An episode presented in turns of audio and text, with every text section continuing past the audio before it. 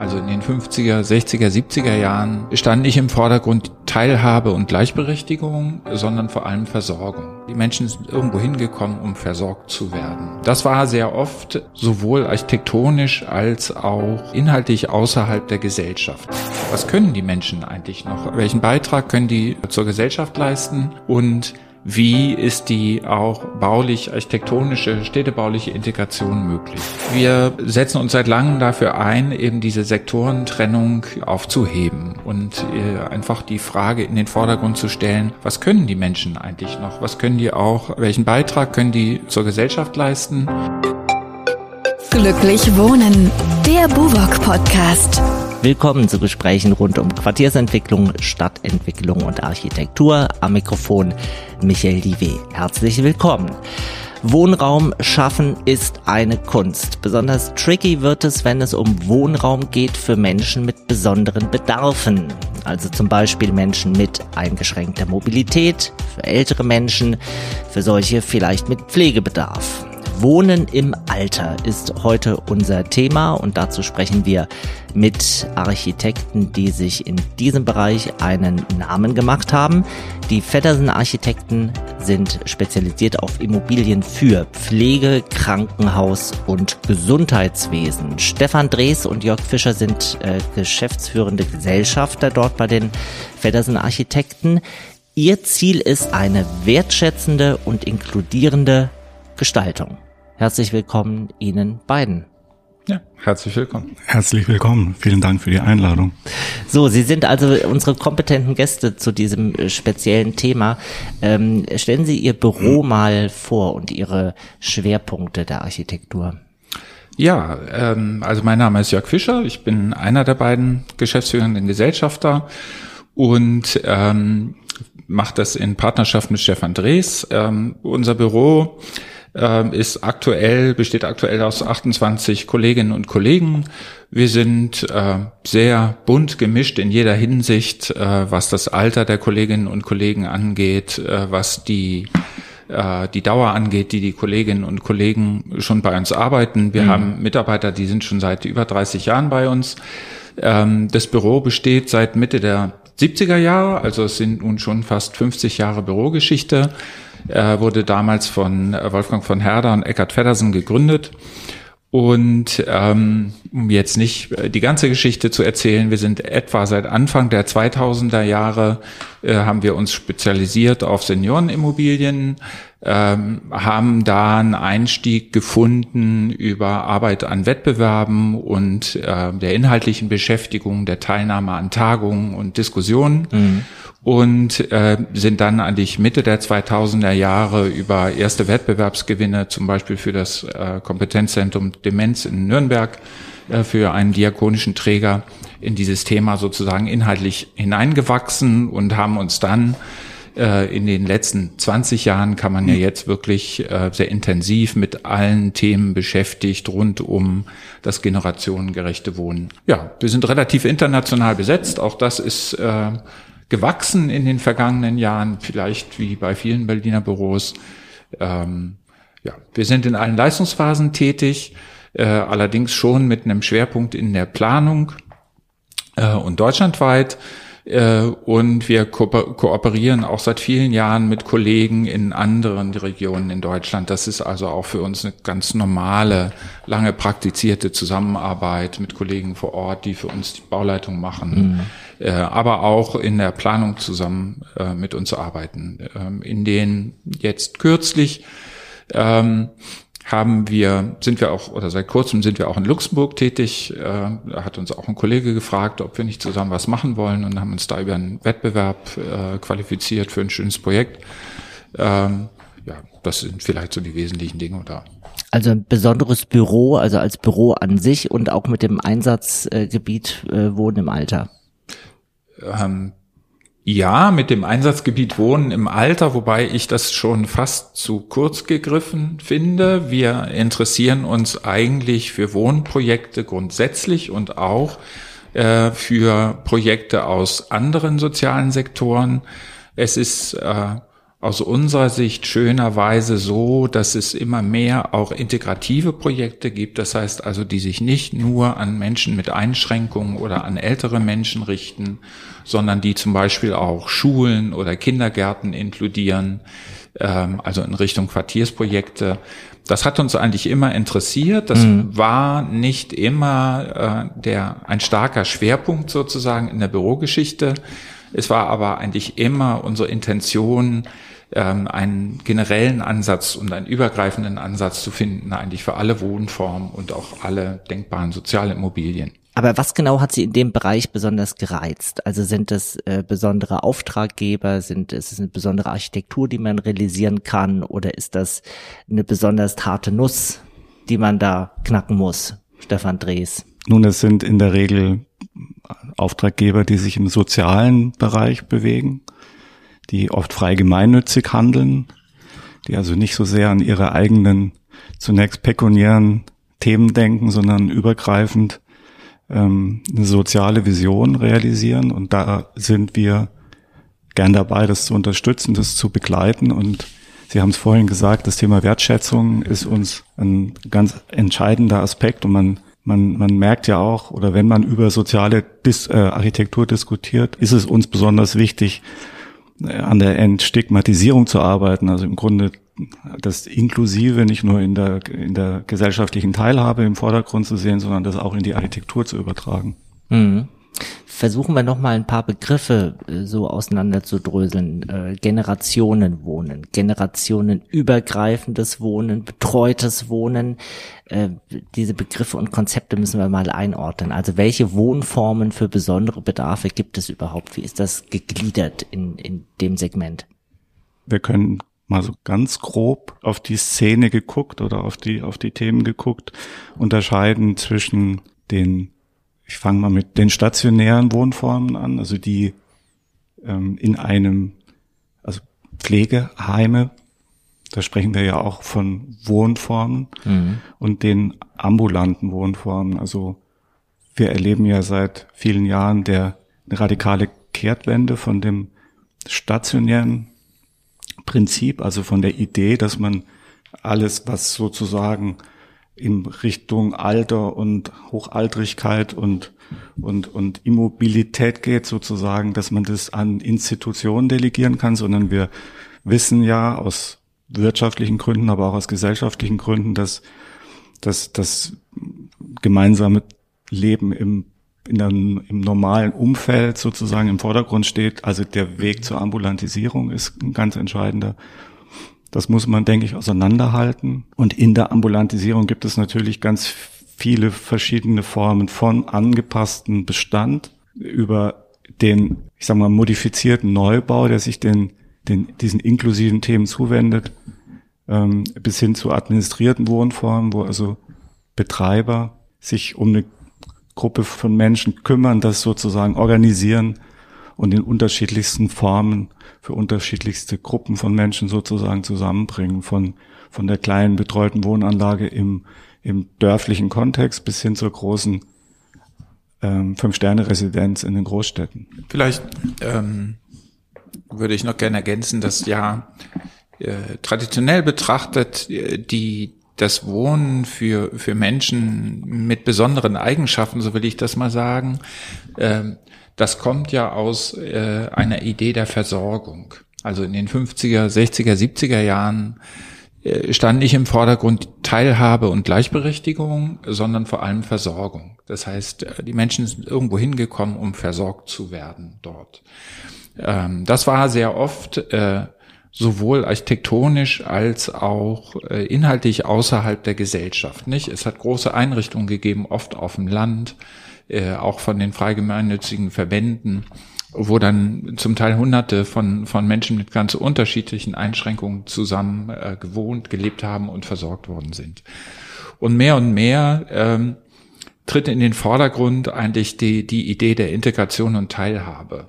Äh, ganz zu Recht. Und ähm, Aktuell ist die Situation eigentlich so, dass die, die Wohnformen zum Teil zumindest bestimmt werden durch die Sozialgesetzgebung. Nicht? Es gibt in Deutschland scharfe Sektorengrenzen zwischen dem, was stationär ist, ambulant, äh, welche Form von Einschränkungen man hat, ähm, ob man äh, dem Tode schon nahe ist oder nicht. Also das ist alles sehr stark geprägt noch leider äh, durch die Sozialgesetzgebung. Und äh, wir setzen uns seit langem dafür ein, eben diese Sektorentrennung äh, aufzuheben und äh, einfach die, die Frage in den Vordergrund zu stellen, was können die Menschen eigentlich noch? Was können die auch, welchen Beitrag können die äh, zur Gesellschaft leisten? Und wie ist die auch baulich, architektonische, städtebauliche Integration möglich?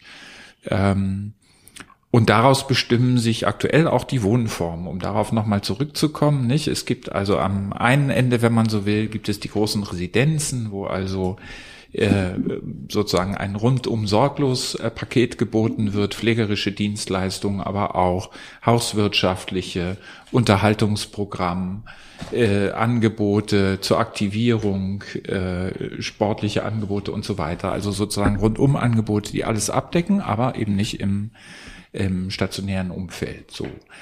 Und von dort, sozusagen von da oben nach unten, gibt es halt dann unterschiedliche Formen von Servicewohnanlagen.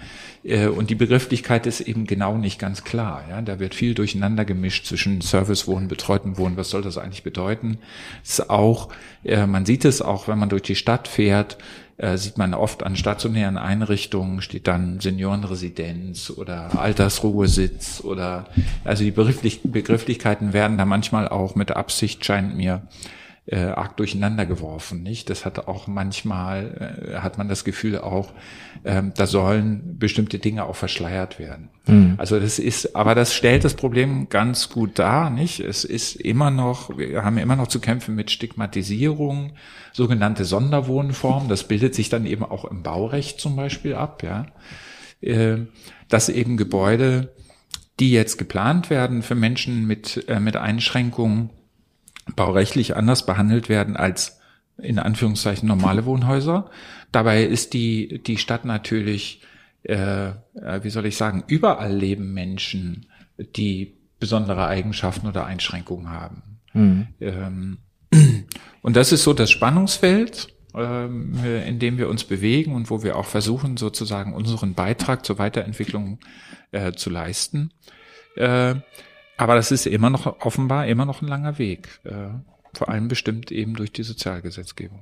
Sie sagen, die Sektorentrennung ist ein wichtiger Punkt. Machen Sie das nochmal äh, an einem Beispiel klar. Was heißt Sektorentrennung oder was wäre auch ermöglicht, wenn diese Sektorentrennung wegfallen würde? Ja, aktuell ist es halt so, dass, äh, dass der eine Sektor ist sozusagen die Betreuung oder das Wohnen im stationären Umfeld und da gibt es eben ganz bestimmte Anforderungen an Personal, Größe der Einrichtung, Struktur, Räumlichkeiten äh, und so weiter. Und der, dieser Sektor ist eben abgegrenzt von dem sogenannten ambulanten Sektor, äh, was im Wesentlichen bedeutet, dass das Mieten der Wohnung, um das mal so ganz verkürzt zu sagen, das Mieten der Wohnung von der medizinischen Dienstleistung getrennt sein muss.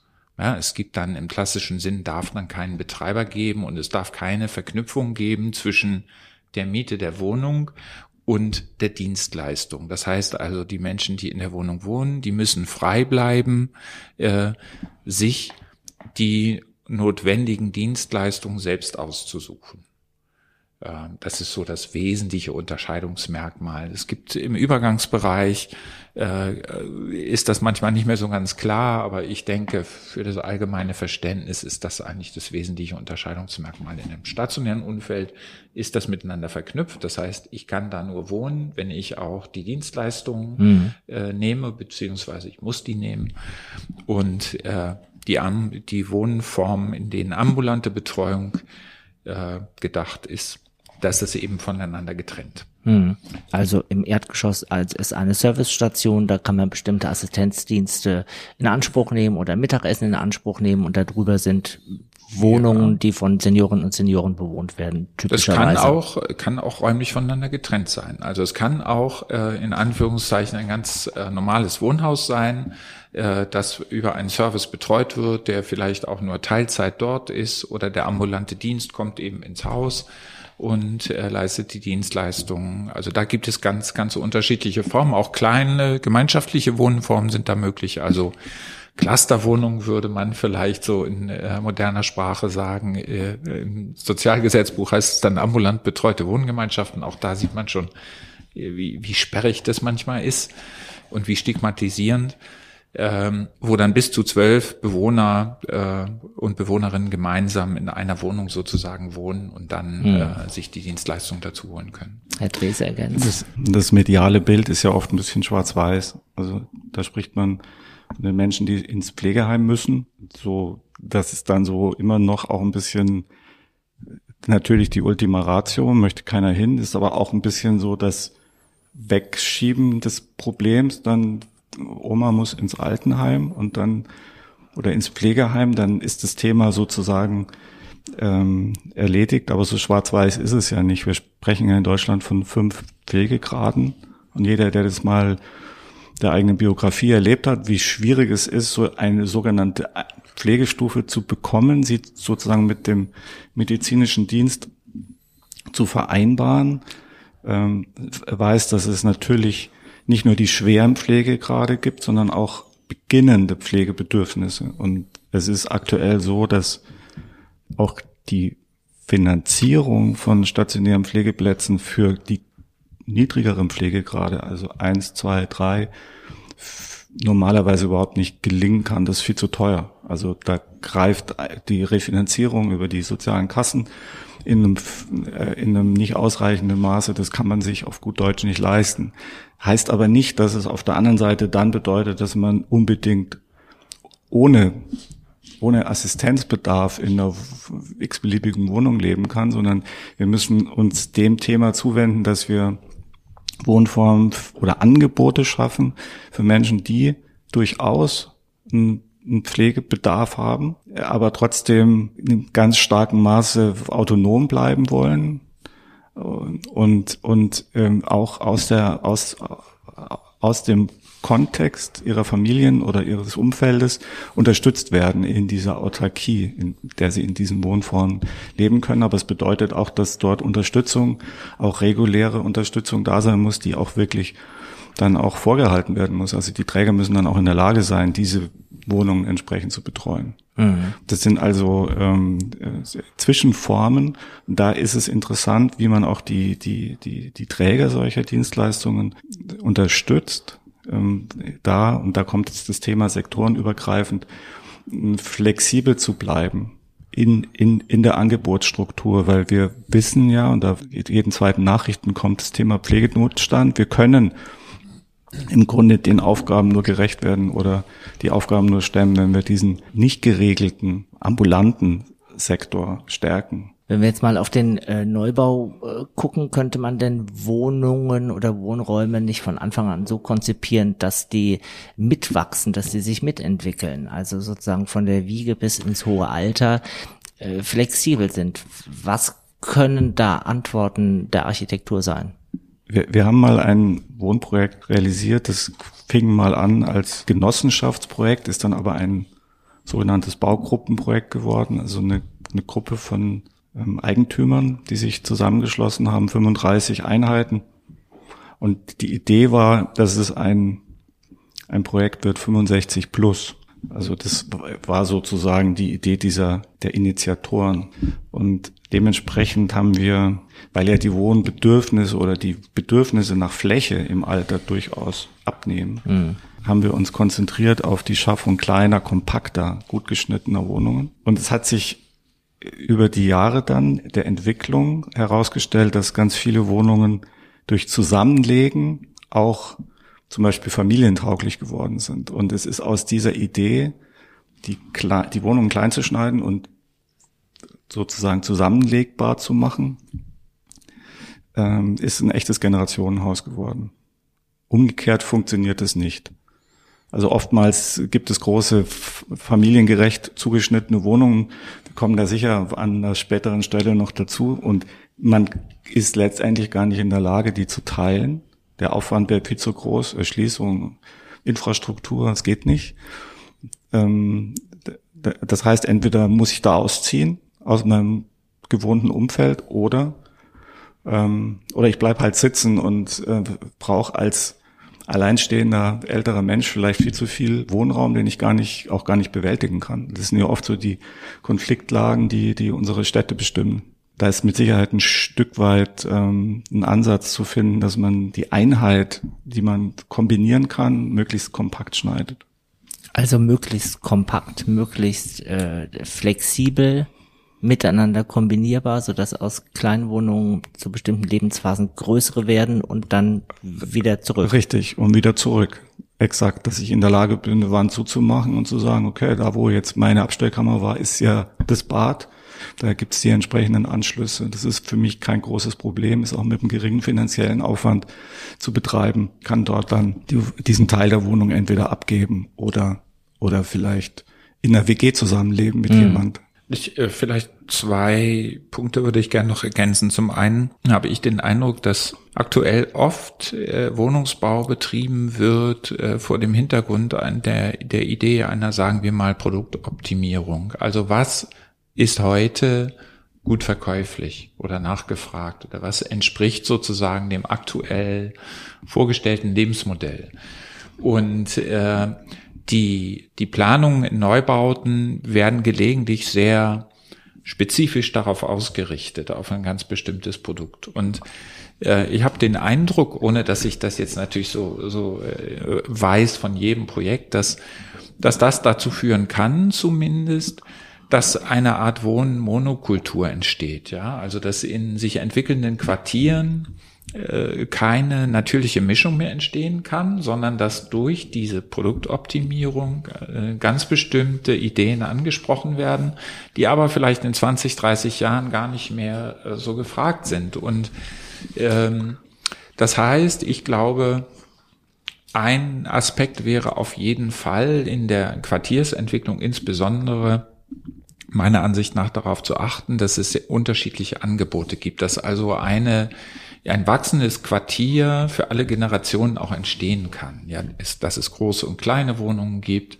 Wohnungen für Familien, äh, Wohnungen für Singles, also dass eine gute Mischung entsteht, die irgendwie auch alle Lebensphasen abbilden kann, zumindest in einem Quartier. Eine Wohnung kann das vielleicht für sich gar nicht immer leisten, nicht? Aber ein Quartier kann das eigentlich schon leisten. Das ist so der eine Aspekt. Äh, und der zweite, ist natürlich auch, äh, sagen wir mal, eine richtig verstandene Barrierefreiheit, so will ich das mal nennen. Ja, man kann sicherlich viel über die aktuellen Normen diskutieren, ob das alles so richtig ist, äh, tatsächlich notwendig, ob äh, was in der DIN 18040 steht. Ähm, aber der, der Gedanke, sagen wir mal, des, Univer des Universal Design beispielsweise und der, der Versuch, äh, Wohnungen so zu gestalten, dass sie für, für alle Menschen nutzbar sind, auch für Menschen mit Einschränkungen, äh, glaube ich, ist schon ein Aspekt, der, der sich noch weiter entwickeln muss. Mhm. Ja, es ist schon so, dass der, ich würde mal sagen, der Widerstand äh, bei den Projektentwicklern nachgelassen hat. Also wenn wir zehn Jahre mal zurückgucken, dann ist man damit doch äh, oft gegen die Wand gelaufen. Ähm, und wie das in Deutschland so oft passiert, ist es dann über Normierung und das Beordnungsrecht und so mehr und mehr ausgebaut worden, was auch nicht unbedingt zu Akzeptanz geführt hat bei allen Beteiligten. Ähm, aber dennoch bleibt die Aufgabe, ähm, die Gestalt, die eigentlich eine Gestaltungsaufgabe ist aus unserer Sicht, Wohnungen so zu gestalten und zu entwerfen, äh, dass sie möglichst für fast jeden in jeder Lebensphase nutzbar sind. Erklären Sie nochmal aus Ihrer Erfahrung heraus, was hat zu dieser Monokultur geführt oder was hat zu dem Widerstand von Bauenden, egal ob es jetzt Bauträger oder sonstige sind, äh, geführt? Und sehen wir es positiv, was ist der Vorteil von Mischung, außer dass es sozusagen eine gute gesellschaftliche Idee ist? Das ist ja eine sehr, äh, jetzt eine sehr weitführende Frage. Also da fangen ich, wir mal glaube, mit der Monokultur ja, an. Was, ich, was waren die Gründe dafür in der Historie? Ich glaube, zum einen ist das, äh, ein Aspekt ist der, der wirtschaftliche Druck. Nicht? Und äh, das ist ja auch ein ganz äh, brandaktuelles Thema. Das eigentlich, sagen wir mal, eigentlich ist das Bauen von Wohnungen aus meiner Sicht zumindest eine gesellschaftliche Aufgabe. Und die Gesellschaft muss dafür aus meiner Sicht auch Mittel bereitstellen, weil das ja nun mal ein Grundbedürfnis ist. Und wenn aber die wirtschaftlichen Rahmenbedingungen so stark auseinanderfallen wie im Moment, äh, dann kann das Problem, das dahinter steht, nämlich das der gesellschaftlichen Integration, äh, das kann dann durch die Wohnungswirtschaft allein aus meiner Sicht nicht mehr gelöst werden. Ja, weil, weil wenn ich nicht, äh, sagen wir mal, wenn die Baukosten sind, wie sie sind, und ich habe aber Menschen, die weniger bezahlen können, die besondere Bedürfnisse haben und so weiter, dann kann man das Problem aus meiner Sicht nicht auf Architekten und Entwickler abschieben und sagen, ihr müsst es eben lösen, sondern dann muss es, denke ich, in der Gesellschaft äh, eine Bereitschaft geben, auch äh, Geld in die Hand zu nehmen, um dieses Problem zu lösen damit eben jemand, der Einschränkungen hat, beispielsweise eine kleine Rente vielleicht, äh, auch eine Chance hat, eine angemessene Wohnung zu finden. Und äh, die, das können wir ja nicht herbeireden und wir können auch nicht sagen, das müssen wir eben so günstig bauen, dass es passt. Irgendwann klafft es auseinander und dann muss man äh, aus meiner Sicht andere Wege suchen. Ähm, und das Gleiche gilt vielleicht auch zum Beispiel für die Refinanzierung von Gemeinschaftsflächen in Wohnhäusern. Nicht? Es gibt ja äh, Projekte, die meistens aber in Baugruppen, also im Eigentumssektor entstehen, nicht? wie zum Beispiel das R50 in der Ritterstraße, ähm, wo eine Baugruppe sich dazu entschlossen hat, eben Gemeinschaftsflächen zu refinanzieren oder auch andere Projekte die sozusagen Möglichkeiten eröffnen, dass wirklich eine auch sorgende Gemeinschaft entstehen kann, die, wo, wo man sich umeinander kümmert, wo auch die Möglichkeit besteht, zusammen zu feiern, äh, zusammen zu sitzen, auch wenn man sich nur eine kleine Wohnung in Anführungszeichen mhm. leisten kann. Ähm, das findet man aber ja im Mietwohnungsbau nicht. Herr Drees ergänzt kann, und genau, erklärt kann, uns vielleicht, was der Wert von Mischungen ist. Sind ja, ich, gemischte Quartiere langfristig stabiler? erfolgreicher? Absolut. Ich meine, äh, ich wollte ergänzen, dass natürlich, Sie haben gefragt, warum ist das so eine Monokultur? Und ein Stück weit ist es natürlich auch so eine Orientierung am an der, an der Jugend sozusagen, so die Orientierung an der Familie und nur ja nicht über das Alter oder über die Phase womöglich von Hinfälligkeit nachdenken. Da hat man ja Institutionen, wo man sozusagen aufgehoben wird. Das, das ist dieses alte Denken, was, wie gesagt, allein schon aus wirtschaftlich, gesellschaftlichen Gründen überkommen ist und auch nicht mehr funktionieren wird. Und es, es gibt gar keine andere Chance, als dass man sich äh, den Themen zuwendet. Berlin ist ein spezifisches Thema, glaube ich. Das war sozusagen diese, diese Idee der jungen Stadt, die wächst. Es kommen Familien und so weiter, alles in diese Richtung, das ganze Format, alles auf diese Leute, die hierher kommen und Karriere machen oder die hierher kommen, Familien gründen. Die ganze Baugruppenszene, die ja in der Zeit, wo es gar keinen geförderten Wohnungsbau mehr gab in Berlin, im Grunde der Innovationsmotor war, die war auf Familien ausgerichtet. Und so langsam erleben wir eben diese Öffnung. Weil die Menschen, die das betrieben haben, die das sozusagen nach vorne gebracht haben, natürlich auch merken, dass sie selbst gucken müssen, mhm. wie sie das Älterwerden gestalten wollen.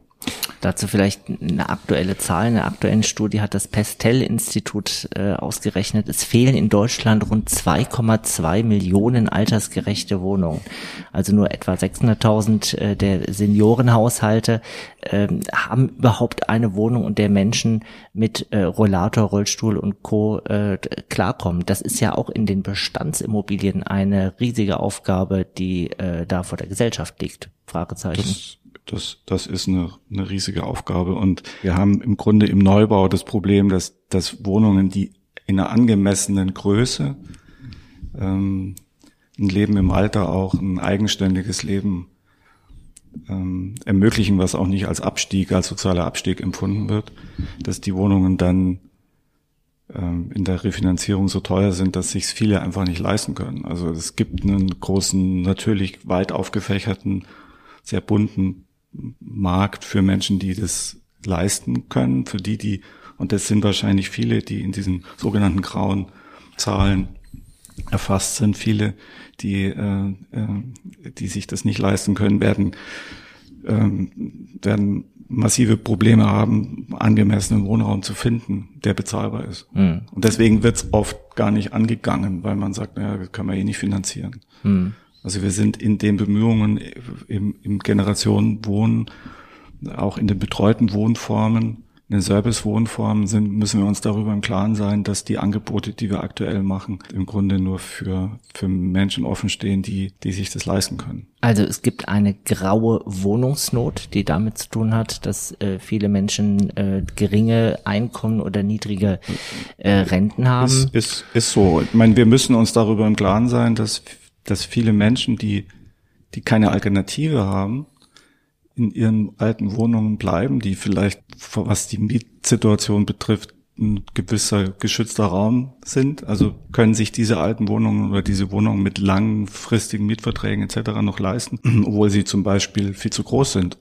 Mal von der Barrierefreiheit ganz abgesehen. Das heißt, die Menschen haben zu viel Wohnraum. Teilhabe ist nur eingeschränkt möglich, weil allein der Weg aus der Wohnung raus ähm, womöglich zu anstrengend, zu beschwerlich ist. Also das mhm. sind so so Themen, die, die, die, die man sich nicht so klar macht. Man, die Leute verschwinden einfach aus der Öffentlichkeit, weil sie, weil sie sich einfach nicht mehr so bewegen können.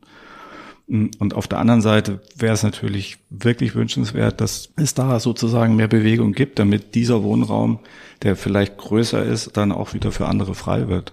Also, also das ist ein, hm. das wäre sozusagen so eine Art Generationen so eine Win-Win-Situation, die man auch eigentlich in einer, in einer, anderen Form refinanzieren müsste. Aber kennen Sie Modelle, wo sowas gut funktioniert, dass man es wirklich hinbekommt, dass ich sag mal äh, die alte Person nicht im äh, vierten Stock ohne Aufzug äh, in einer eigentlich zu großen Wohnung lebt, die perfekt wäre für eine äh, Familie, die genau mhm. diesen Wohnraum sucht und dafür der ältere Mensch, die ältere Person in ein passende, ein passendes anderes Angebot bekommt, also Wohnung Wohnungstausch.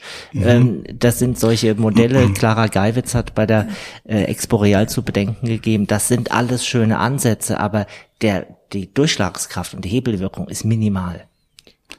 Naja, damit kann man, das ist ja irgendwie ein Totschlagargument, oder? Also ich glaube schon, dass große Unternehmen, äh, seien es kommunale Wohnungsunternehmen oder zum Beispiel auch die Vonovia vielleicht, äh, wenn man, äh, wenn man das möglich machen würde, eine Tauschbörse, äh, dann glaube ich schon, dass das wachsen kann. Ja, das ist sicherlich nicht äh, ein, wie soll ich sagen, kein Allheilmittel, nicht? Man wird damit nicht alle Wohnungsbauprobleme lösen können, aber ich denke, das ist eben genau der Punkt. Man muss an allen Stellen, wo sich Möglichkeiten ergeben, was tun aus meiner Sicht. Und ähm, da können Wohnungsbauunternehmen schon einen Beitrag leisten. Wenn man, wenn man eben den Tausch zum Beispiel erleichtern würde, dann hätte man da ein gewisses Potenzial.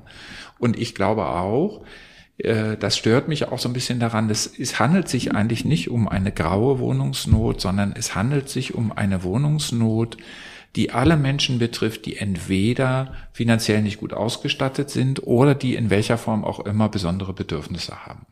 Ähm, und das sind eben nicht nur die alten Menschen, sondern es gibt auch andere Menschen, die, die schwach sind, äh, die besondere Anforderungen haben äh, oder eben finanziell nicht gut ausgestattet sind. Und ähm, ja, das sehen wir ja aktuell nicht. In der, wenn die, die Wohnungsnot wächst, äh, dann wächst sie insbesondere für die, für die Schwächeren, die aus welchem Grund auch immer schwach sind. Und dazu gehören dann auch die alten Menschen.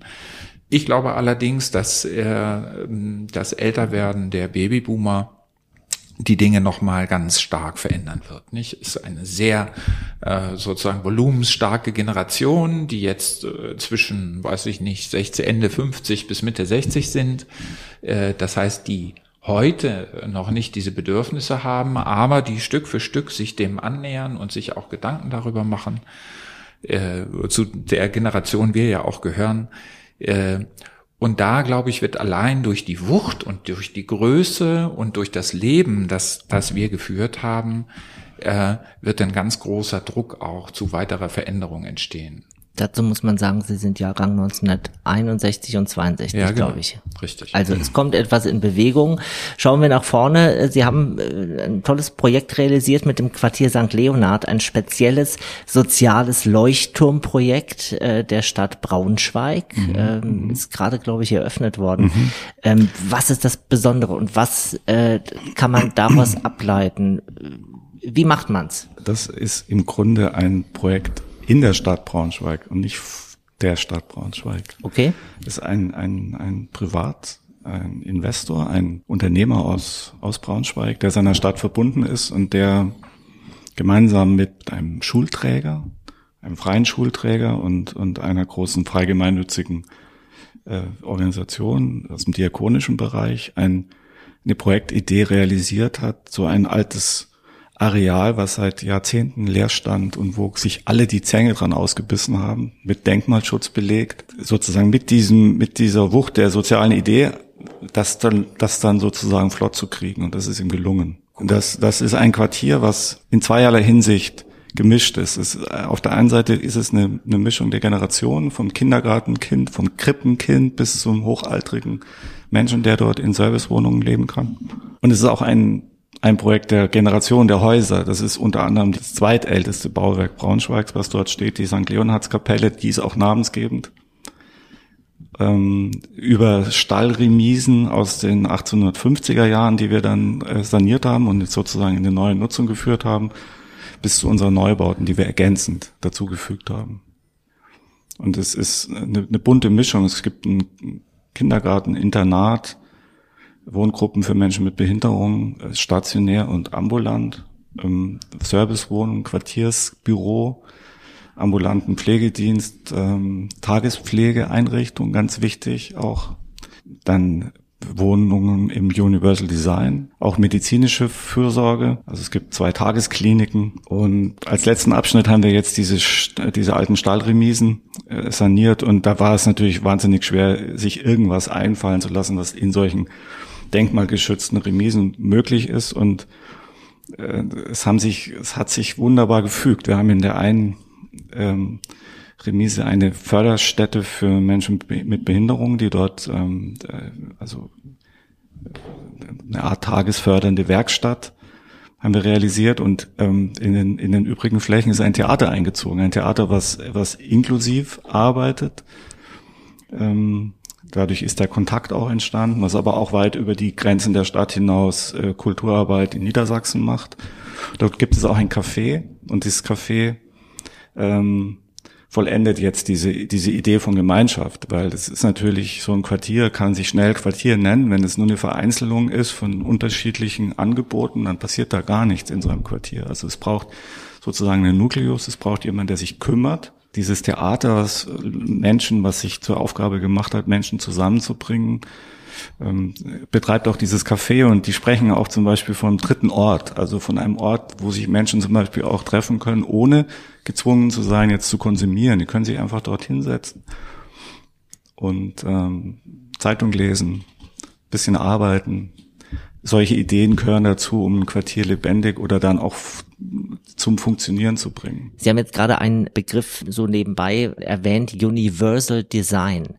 Lassen Sie uns da kurz drüber sprechen. Was ist Universal Design und äh, wie unterscheidet es sich auch von anderen Designs?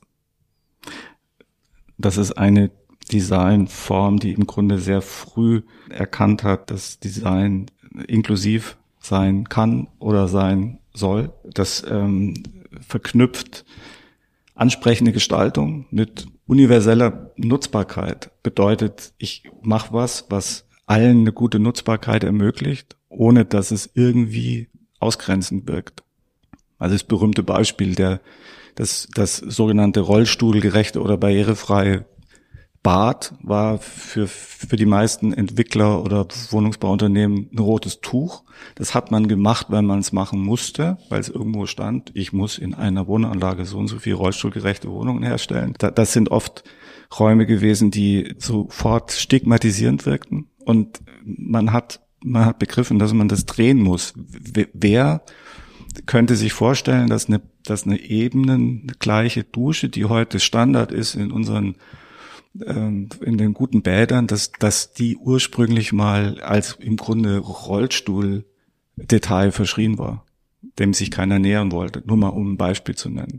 Ich nenne mal ein anderes Beispiel aus dem öffentlichen Raum, was gar nicht mit, mit Bauen zu tun hat. Wenn man in Berlin in den Bussen fährt, dann gibt es, wenn man reinkommt, eine Fläche, wo man sich als Rollstuhlfahrer gut aufstellen kann. Und in, auf dieser Fläche sind solche, solche, solche Lehnen gemacht, solche Anlehnmöglichkeiten, wo man sich, wenn man einfach stehen möchte, sich einfach so ganz bequem da hinten hinlehnen kann. Das ist ein schönes Beispiel von Universal Design. Ich, ein bisschen ungewöhnlich jetzt, aber das zeigt, dass ich im Grunde diese Fläche, die dort entsteht für Rollstuhlfahrer eben nicht sozusagen als nur für einen Rollstuhlfahrer sozusagen als, als exklusive Fläche begreife, sondern das ist eine Fläche, die für alle nutzbar mache wenn ich mal an den öffentlichen Raum denke, dann ist im Grunde eine Mauer, eine, eine Abtrennung dann im Universal Design gut gemacht, wenn ich mich vielleicht auch draufsetzen kann. Also das sind so so so, so Themen, die die ähm, die die ganz viel bewirken, oftmals wirklich wenig Aufwand bedeuten. Also wenn man für die Zukunft baut, warum dann nicht gleich so, dass jeder was davon hat und dass es nicht ausgrenzend ist, sondern ein Design, das äh, für jeden Sinn macht. Auf jeden Fall.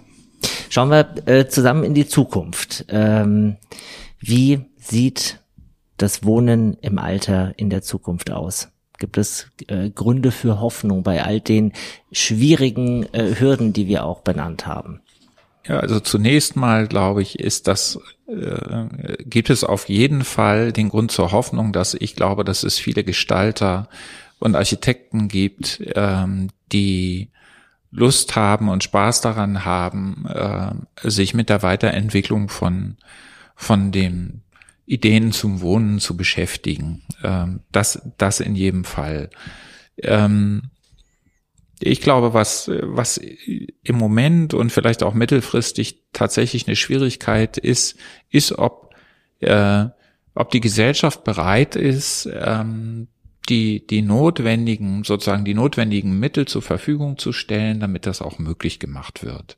Also ich glaube, das ist nicht so sehr, äh, ich hatte das vorhin schon mal gesagt, es, es ist einfach ein Problem, dass man nicht abladen kann auf denen, die sich sozusagen mit dem Gebäude beschäftigen, sondern es geht darum, dass der, die Wertschätzung der Gesellschaft für, äh, für Menschen, die Einschränkungen haben, die muss aus meiner Sicht wachsen. Und darauf äh, kann auch die Hoffnung wachsen. Es gibt viele Ideen.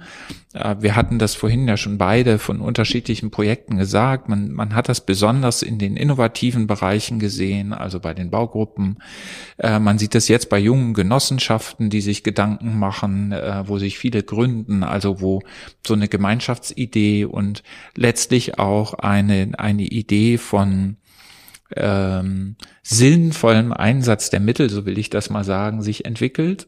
Und das kann weiter wachsen. Und ich glaube, dass es fehlt noch ein bisschen, dass, dass diese Ideen hinüberschwappen sozusagen in den in Anführungszeichen Massenwohnungsbau. Also bei den großen äh, Gesellschaften, seien sie kommunale oder private Gesellschaften, glaube ich, äh, da gibt es noch ein deutliches Potenzial, sich mit diesem äh, Thema weiter zu beschäftigen. Ähm, aus unserer Sicht gibt es wirklich gute Beispiele.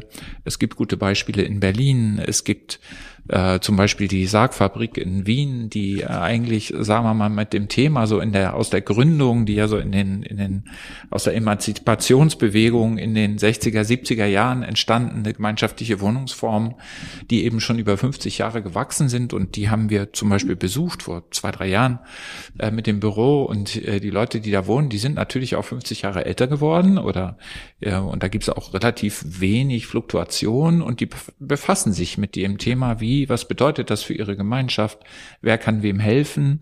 Äh, und erstaunlicherweise sind, ist aber dieses Gebäude recht gut geeignet. Ja, es hat viele Eigenschaften, die das möglich machen. Ähm, das heißt also, es, ich glaube, es gibt national und international gute Beispiele und die müssen sich einfach weiter verbreiten. Und äh, das ein, ist, glaube ich, der wesentliche Punkt. Ein Teil dieser Verbreitung machen wir gerne mit dem Podcast. Mhm. Äh, Herr Drees, haben Sie noch gute Beispiele, die wir uns äh, notieren und im Nachgang der Folge äh, anschauen? Ja, ja, ich wollte aber noch kurz sagen, ich bin, wie Sie von Hoffnung sprachen, da bin ich so ein bisschen zusammengezuckt, weil Hoffnung ist ja so beschreibt ja so einen, so einen Negativzustand und man versucht quasi im fernen Horizont sozusagen einen Hoffnungsschimmer zu erkennen. So, so, so negativ würde ich die Sache nicht beschreiben. Es gibt ganz viele Beispiele, kommen wir gleich zu, wo die Leute einfach nur Spaß haben an der Idee. Oder wir sprachen gerade über, über das Älterwerden der Babyboomer und wir sprechen über die Konzepte, mit denen wir uns selbst beschäftigen. Man muss ja nicht immer das Defizit orientiert jetzt im finanziellen sehen, sondern auch sehen, was gibt's für Möglichkeiten, was gibt's für Ideen. Und da gibt's einen ganz bunten Strauß und da gibt's viel Spaß sozusagen in der Entwicklung. Und äh, das, das wird in der Tat von oftmals ein bisschen selbstorganisierten Gruppen gemacht, also ein bisschen kleinkörniger sozusagen mhm. im Sinn der Investition. Genossenschaften spielen da eine ganz erhebliche Rolle und sind Innovationstreiber. Äh, das auf jeden Fall, aber in, in erster Linie macht es Spaß, darüber nachzudenken. Dann geben Sie uns noch äh, vielleicht zwei internationale Best Practice Beispiele, die äh, gelungen sind und die Spaß machen. Naja, also ganz vorne weg sind da tatsächlich die, die Schweizer mit ihrer, mit ihrer Genossenschaftsszene. Es gibt ähm, dieses sehr berühmte ähm, Projekt äh, Kalkbreite in Zürich, wo auf einem Straßenbahndepot in der ganz schwierigen Situation. Also man dachte, es ist eine schwierige Situation. Man hat auf diese Straßenbahn, äh, auf das Depot äh, drumherum wie ein Ring, verschiedene äh, Nutzungen untergebracht im Erdgeschoss. Äh, Einzelhandel und Kino ist da drin und nach oben dann verschiedene Wohnformen, Clusterwohnformen, Einzelwohnformen, WGs, also alle möglichen Ansätze für individuelles und gemeinschaftliches Wohnen. Und das Ganze wird verbunden durch einen Raum, der sozusagen auf diesem, ein Außenraum, der auf diesem, diesem Straßenbahndepot nutzbar ist für alle. Und das ist sozusagen die soziale Mitte dieses Projektes, der Außenraum. Der Außenraum ist ohnehin ein ganz wesentlicher Aspekt dieses Gemeinschaftsbildenden. Mhm. So. Das ist ein sehr schönes Projekt, sehr spektakulär. Es gibt mehr als Wohnen in Zürich. Das ist ein Projekt, wo sich die Genossenschaften zu ihrem hundertjährigen Bestehen im Grunde selbst gefeiert haben und ein, ein Quartier entwickelt haben, was, was auch diesen Prinzipien äh, folgt. Ähm, ganz tolles Projekt, lohnt sich auf jeden Fall. Und wir selber erleben auch wachsende Szene in, in Deutschland. Also wir haben zum Beispiel in München gibt es diese ähm, auch, glaube ich, mittlerweile sehr bekannte Wohnungsbaugenossenschaft Wagnis. Ähm, sehr schönes Projekt Wagnis Art, ging auch durch die Presse, ein ganz tolles Gemeinschaftsprojekt. Dort gibt es auch im größeren Stil wirklich schöne Ansätze, wie so ein gemeinschaftliches Wohnen äh, funktionieren kann. Und vielleicht nochmal zurück in die Schweiz. Die beschäftigen sich natürlich in besonderem Maße mit, mit sozialer Ungleichheit oder mit der Möglichkeit oder mit den Fragen, wie können sich Schweizer, soll ja auch welche geben, die, die nicht ähm, über gefüllte Geldbeutel verfügen, wie dort Teilhabe auch, auch für alle Bevölkerungsgruppen möglich ist. Und dort gibt es dieses Thema Solidarität äh, und Tausch und Unterstützung auch selbst organisiert in den, in den, in den Gemeinschaften. Und das betrifft den, den Geldbeutel, das betrifft aber auch die Generationen. Also das, da, da nehmen die ganz viel Gestaltungsspielraum sozusagen in die Hand. Also international viele äh, Konzepte, viele gute Beispiele, die man sich angucken kann. Mehr als Wohnen, Wagnis, Kalkbreit, Sargfabrik Wien. Als wenn das nicht neugierig macht, dann weiß ich es auch nicht. Vielen Dank für das Gespräch. Stefan Drees und Jörg Fischer. Ja, sehr gerne. Sehr gerne. Vielen Dank. Ja, Architektur hat einen großen Einfluss darauf, wie wir uns fühlen, wie wir miteinander leben und wie wir interagieren in der Gesellschaft, in der Nachbarschaft. Gerade im Krankenhausbau, bei der Realisierung von Seniorenwohnen und beim Schaffen von Wohnangebot für besondere Bedarfe ist das ein ganz wichtiger Aspekt, neben all den funktionalen technischen Themen natürlich, die zum Beispiel Barrierefreiheit mit sich bringt. Quartiersentwicklung und Neubau bieten die Chance, hier ab der ersten Planung vieles besser zu machen. Auch damit ältere Menschen nicht abgeschottet leben, sondern teilhaben am Leben in einem gemischten Quartier zum Beispiel. Eine wertschätzende und inkludierende Gestaltung von Gebäuden und Lebensräumen ist Teil der Lösung und wie das gelingen kann, Best Practice Beispiele finden Sie bei uns in den Show Notes. Und zum Weiterhören äh, noch zwei spezifische Podcast-Folgen, die zum heutigen Thema äh, gut passen. Folge 22 Erfolgsfaktoren in der Quartiersentwicklung und Folge 8 Was ist gute Architektur? Fragezeichen. Also Sie sehen, die Fragen gehen uns nicht aus. Das war's für heute. Danke fürs Zuhören und danke an die Feddersen Architekten Stefan Drees und Jörg Fischer. Das war Glücklich Wohnen, der Buwok Podcast. Überall, wo es Podcasts gibt und auf buwok.de.